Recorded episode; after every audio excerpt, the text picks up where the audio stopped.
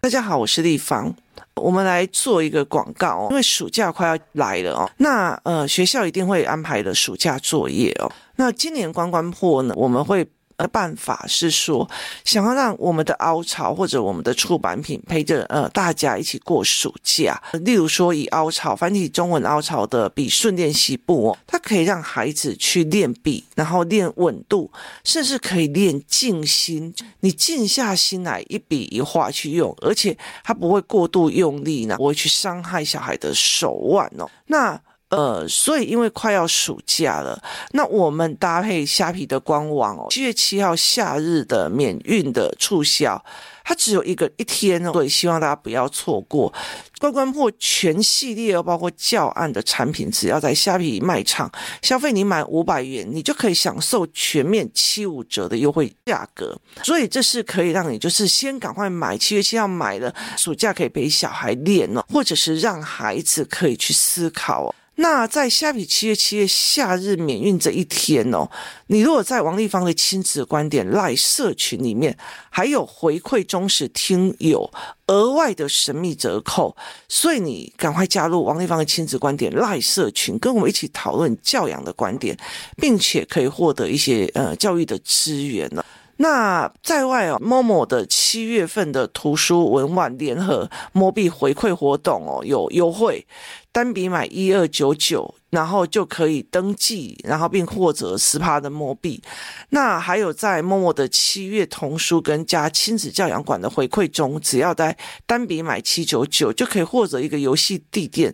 作为回馈礼品哦，这蛮有趣的哦。这是某某平台里面的活动哦。那这些优惠活动哦，是限时提供的，麻烦大家，你如果有需要，麻烦把赶快把握机会下单，这样你其实可以陪孩子一起过暑假，让你的孩子在暑假期间哦，不仅可以玩得开心哦，也可以在这个时候提升你的思维或者是书写能力哦。那，有需要的朋友就锁定七月七号，或者是锁定七月份。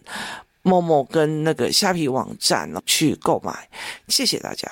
今天我们来了解一件事情哦，我常常会跟别人讲，我其实很不愿意沟通，我其实不是一个愿意沟通的人哦。呃，我觉得沟通这件事情是很无聊的。我小时候啊，其实呃，从国中开始啊，不管是刘墉啊，或者是很多人写的那些书啊，都在告诉你沟通啊，代称字。就是沟通有多重要啊！夫妻之间就要沟通啊，然后就要怎么样啊？可是我后来会觉得这好无聊哦。你了解意思吗？其实沟通有时候，有时候很多爸爸妈妈，好，那我就跟孩子沟通。其实他沟通的过程，说穿了也不过是要说服你听我的。就是很多的人他在说服对方，用说服或逼迫对方听他的。我有一次在跟一个孩子在聊天哦，他妈妈就跟我讲说：“哦，某某老师多好多好多好，要把欧罗嘎达听，你知道吗？”然后呢，我就说：“为什么你觉得他好？”他就说：“你知道吗？他有一次哦，小孩有纠纷哦，他光跟他们谈就谈了刚刚八个小时。他这个住宿学校。”然后我就看着那个孩子看一看，就说他可以谈八个小时，应该是没有抓到重点吧？你们到最后只是因为想要睡觉而屈服，然后说对对对对，你说的都对哦，然后他就笑了，你知道吗？我就说。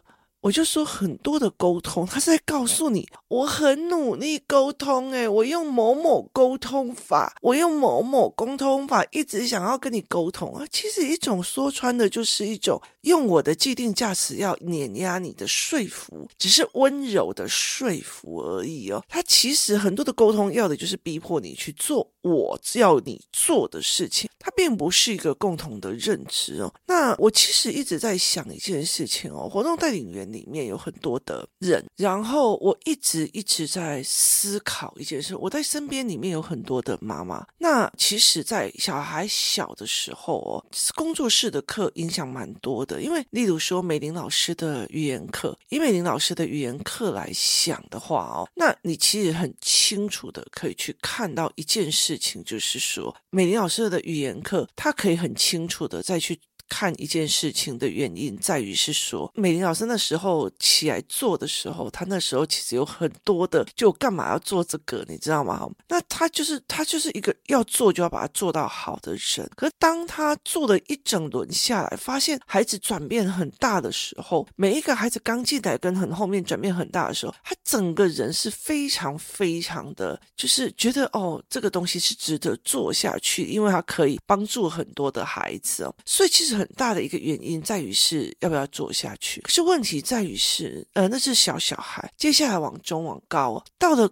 高年级的时候哦，就是到了四五，尤其是四五六年级哦，他其实很吃一样东西，就是父母的观点跟思维。他越来越吃父母的能量，包括例如说以 AI 来讲，我大概知道 AI 的走向或干嘛，我就不会去走在传统的那一条路上，一直在逼小孩什么写评量啊，一直做题哦。那我知道这个东西到最后会发生到什么样的状况，那所以后来我就会有不同的一个思维。跟导读方式哦，那我就会在想这件事情该怎么做。所以他其实后来非常非常吃父母的思维逻辑哦。那我在整个工作室的活动带领员里面，或在整个概念里面呢，其实我会把思维变成两种。后来我会开始想，例如说以。第一梯次的活动带领或第二梯次的话，后来开始让我可以想要去把某一些人，就是培植起来很大的一个原因，就是有一些人他其实是可以做低幼的，可是有一些人他必须要去做高年级的。为什么做高年级？有一次有一个活动带领员，他做了一个人的不同的教案。然后呢，做非常非常多之后，他回到家就开始写自己的检讨书，写的非常多。他在这里面必须要做的一些事情或思维。那他是一个高学历，而且他有一个华语文师资校正哦，所以他其实是一个华语文老师。然后再加上他有一些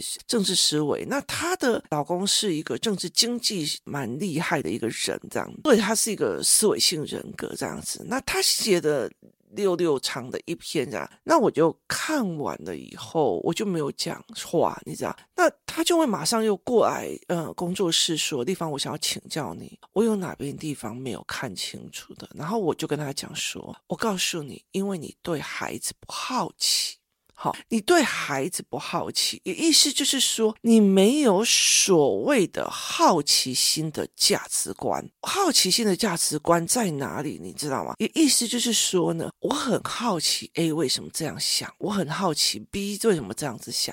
在工作室里面，我会理解一件事情哦。工作室里面到五六年级以前，哦，打人、揍人很严重，后来进步很多的那一个妈妈跟孩子，你知道他是怎么改的吗？他是很好奇这个妈妈。有一段时间，每周跟我女儿讲说，她陪她学社会课，教她社会课，因为她是老师。然后呢，后来她就一直在问我女儿的思维模式，然后她就很好奇，为什么我女儿有这种思考模式？为什么我女儿会这样的思维？为什么我女儿会这样子的开朗？她就会一样一样的再来问我。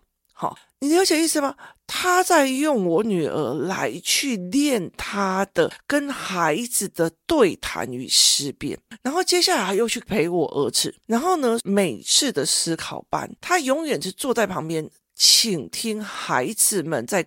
对话什么？我在跟他们对话什么？所以他非常非常的清楚的一件事情，我并不是看教案而已，而是每一句话都很好奇孩子的价值观是什么，很好奇孩子为什么这样子想的。所以后来我就跟那个活动代理员在讲，你一直在看我自己的表现怎么样，我跟孩子的表现怎么样，我是不是有把教案做到底，我时间管控对不对？可是你从头到尾。没有好奇这个孩子为什么会谈这一句话，那个孩子为什么会讲这一句话，这个孩子为什么会说这样？你没有任何的好奇，也是你好奇不了别人的价值观。当你没有办法好奇别人的价值观跟思维模式的时候，你怎么可能会去跟孩子谈？你这个意思吗？你不可能的。所以其实工作室有一些妈妈，或者是我常遇到很多的妈妈，她只是想要告诉我地方，我的小孩怎样怎样怎样怎样，我的小孩怎样怎样，她觉得只要地方有帮他上课就好了。可是这些人他有没有去跟别的孩子聊天？没有，他不好奇孩子的思维，他不好奇在这一个三年级的孩子里面他们在想什么，二年级的孩子在想什么，他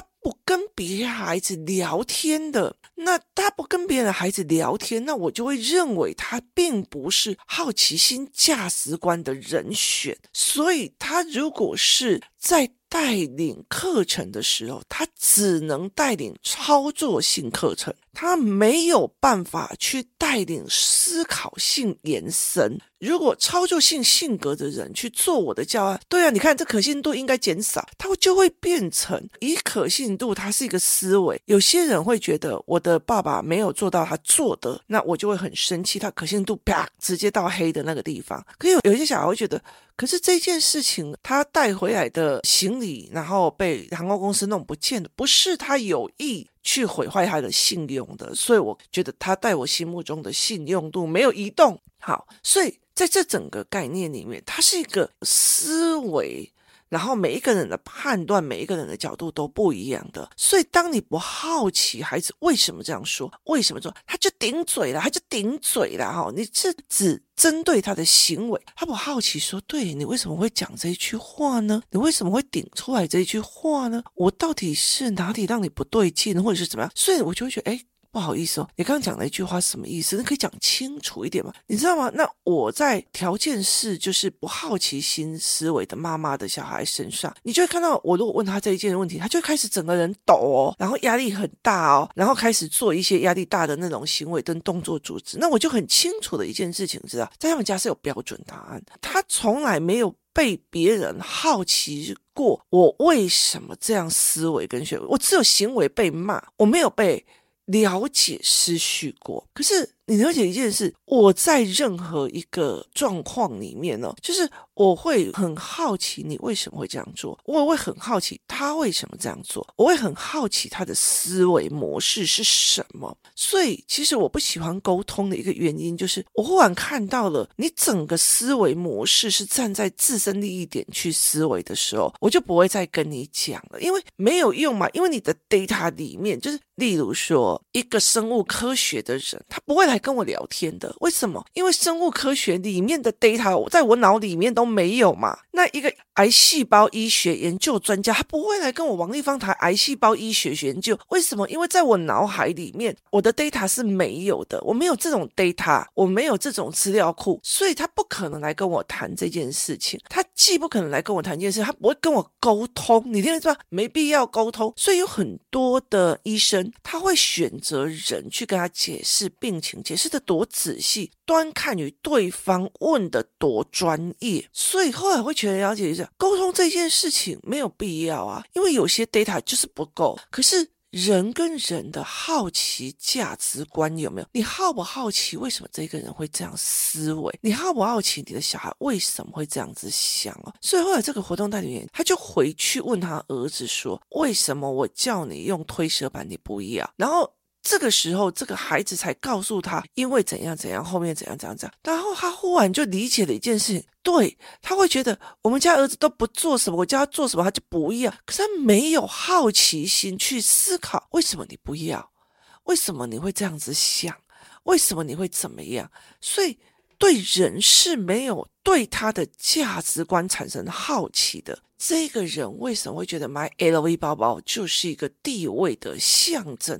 我会好奇这个价值观是怎么形塑而成的，我会好奇他怎么想。的。我会好奇为什么高中女生都喜欢 Blackpink，我会想要去好奇理解他这个价值观是怎么来的，所以我会喜欢去跟很多的学生聊天，我会跟幼幼班的小朋友聊天，我会跟什么什么什么聊天。所以你知道，我有时候去工作室，丽芳姨，我跟你讲哦，丽芳姨，我跟你讲哦，丽芳姨，我跟你讲。可是他其实回来不会说妈，我跟你讲哦，没有，甚至有些妈妈她不会好奇别人在说什么。那会让我知道说，这样子的孩子，其实到了四五年级，他一定会瓶颈的非常的严重，因为他的价值观正在。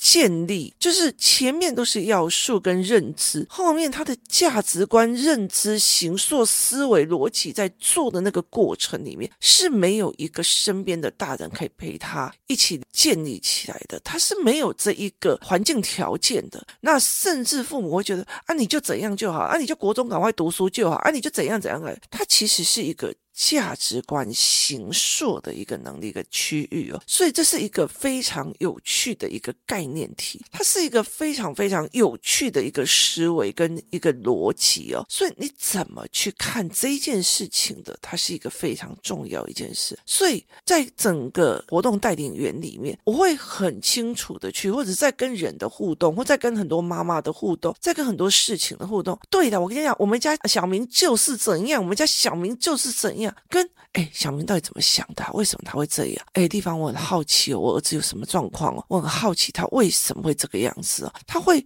开始来跟我的孩子聊天，他会开始来跟谁聊天？他会来跟我讲说，哎，地方我很好奇你们家儿子，刚刚我问他什么事情，他怎么会回答这件问题呢？他为什么会形成这个认知呢？他为什么会这样想呢？那你就会觉得有趣，你知道吗？就是他就是一个有趣的一个逻辑哦，他会让我觉得，哎，这件事情蛮有趣的。好，所以你知道吗？就是工作室有一些妈妈，她会开始跟很多人聊天，很多小孩聊天，有些人根本就不行的。所以其实这个是我很主要的一个件事情，甚至有些人会跑来跟我聊天说，地方我很好奇你为什么会这样思考，我很好奇你为什么会这样，也意思就是说。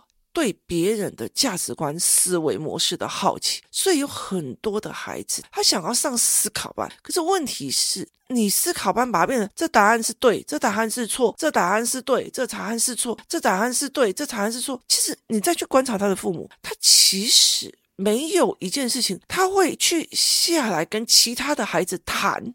我好好奇哦，A 为什么会这样想啊？他的价值观是怎样？我好好奇哦，B 为什么会这样子想啊？我要去跟他聊聊，你知道吗？我觉得有趣的一件事情在于是说，我儿子从新加坡回来的时候，我在看他们的运作方式的时候，我。当场在我儿子下课的时候，直接去堵校长。校长，我很好奇你怎么选人的，你告诉我你怎么选的。校长，我很好奇你这个东西是怎么思维的，你可以告诉我。校长，我可以请教你为什么怎样怎样怎样？你知道？我堵校长以后，还堵总务主任，还堵教务主任，我一个一个去问，我很好奇他们去怎么思考学生，我怎么好奇这样。然后我觉得最好玩的是，其中有一个主任，那就是我儿子的带领老师，你知道吗？他。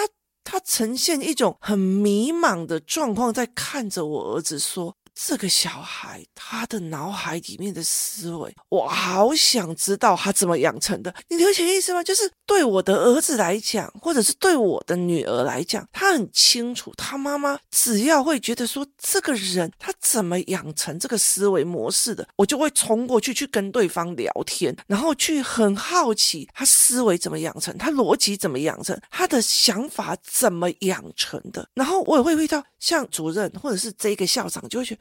对，这个小孩很特别，他思维怎么养成？他妈妈怎样？我要认识他妈妈。那像我儿子很牛逼的那个学长，哦，你知道我马上约他妈妈跟他一起吃饭呢。那我们就开始聊天哦，然后我才知道他妈妈是其他国家的一个老师，我们就。针对两边的教育逻辑开始思维，开始讨论，跟他开始讨论，然后甚至观察他跟他妈妈的相处模式。为什么？因为我好奇，所以我会大量的跟这个小小孩聊天。我并不觉得他就是六年级巴郎给那边开杠啊，像我看他的行为就是不怎么样。就是你没有任何好奇价值观。好，如果妈妈没有好奇价值观，哦，我们家谁谁小明怎么可以这样子？早上起来又哀嚎，你只是担心他的。行为，那甚至他没有看到我的妈妈在好奇别人的价值观跟思维，然后我就会回来很开心的跟我女儿讲：“妹妹，我告诉你哦，我今天下午啊就。”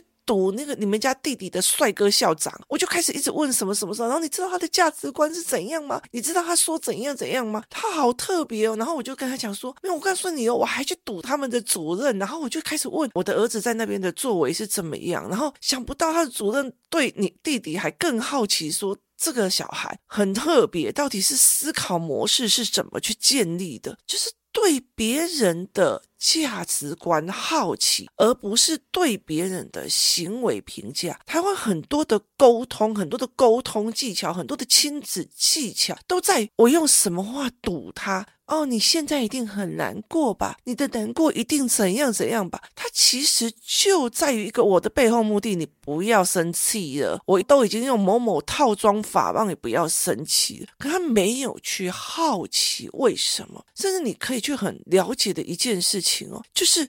当你在看孩子的行为模式的时候，我也开始去想，为什么他会有这种行为模式？为什么他干嘛？后来你再一直抓抓抓抓到好奇，到最后你就会马上把父母的行为处事拉回来了。那个在公共场合，或者是他遇到老婆的朋友或干嘛，都塞宾那边等别人侍奉他的那个塞宾的爸爸，他一定会有个塞宾的儿子，你听有意思吗？一副那种哦，我跟你讲哦，我就是看不起我，你你那些人就是怎样你们，这些女人就在干什么？他就是有一个看人都一副那种你知道屌样的那种儿子，就是。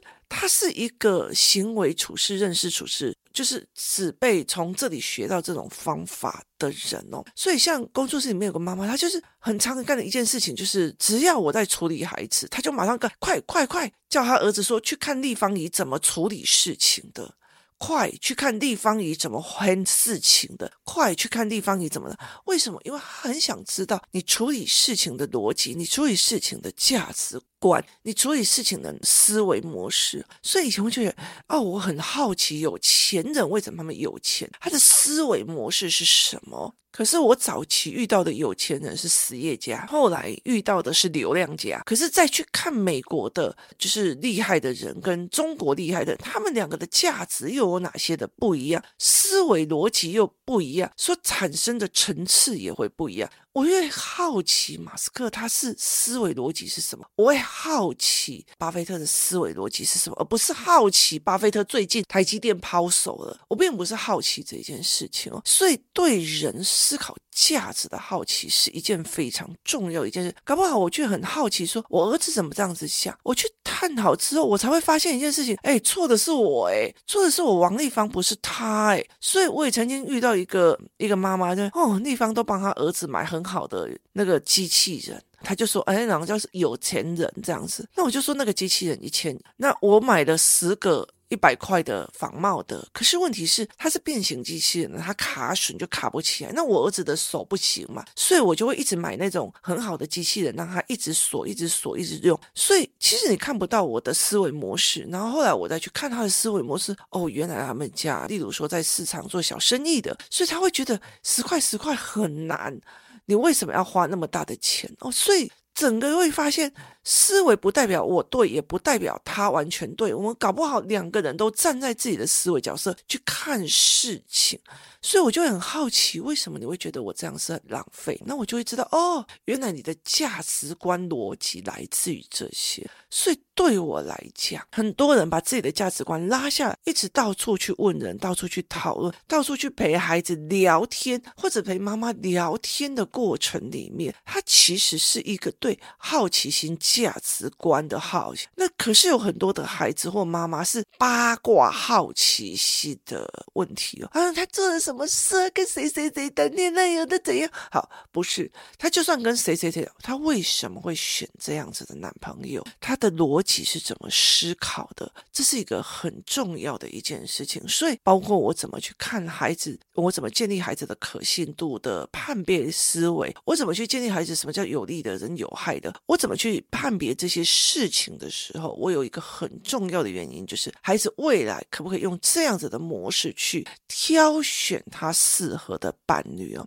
所以当我的孩子有办法就把那个人的思维逻辑的价值观，我很好奇他怎么想的，所以他就是一直去问问问问，然后哦妈，我知道了，他不太可以跟我聊得起来，所以这是一个非常有趣的一件事情，就是好奇心的价值观。可是有很多的孩子不是哦，他觉得哦，我就是不爽啊，我就是不开心啊，那很大一个原因就是在于是，如果这个妈妈或这个大人他。对别人的行为有好奇心吗？他有好奇心到这样的一个程度吗？所以后来其实我后来就会觉得说，我很好奇这件事情，就是好奇我爸怎么想的，好奇我妈怎么逻辑在用。所以在我的 podcast，有些人在跟讲说，丽芳，我觉得有时候你都在批评人。我说，因为你只看到受伤的那个部分，我去讲我妈妈怎么样，其实对我来讲。就是对我来讲，我还是觉得我妈把我养成这个样子很不容易。我觉得她有很多的好。我爸爸也有很多对我的好，我觉得我很爱他们啊。对我来讲，我是很爱的，只是有些人不能相处。那我其实也在剖析这件事情，是我去分析我这个思维价值观跟这个处理方式跟这个逻辑。到底是怎么形塑的？如果让别人觉得说我在讲我爸爸妈妈坏话，那我就觉得那是因为你用行为的理论来思辨我，而我是用价值、好奇、形塑逻辑的理论在检讨我自己跟思考我自己，这两个是完全不一样的事情哦。所以。如果这两件事情在这样说的时候，我就完全不会去想要沟通，因为对我来讲，就那你就认定了我就是在讲我父母坏话。可是对我来讲，我是一直一直在剖析我的价值观的形塑，我当初价值观在哪里转弯，在哪里形塑的一个过程哦。所以这是思考模式的不同哦。今天谢谢大家收听，我们明天见。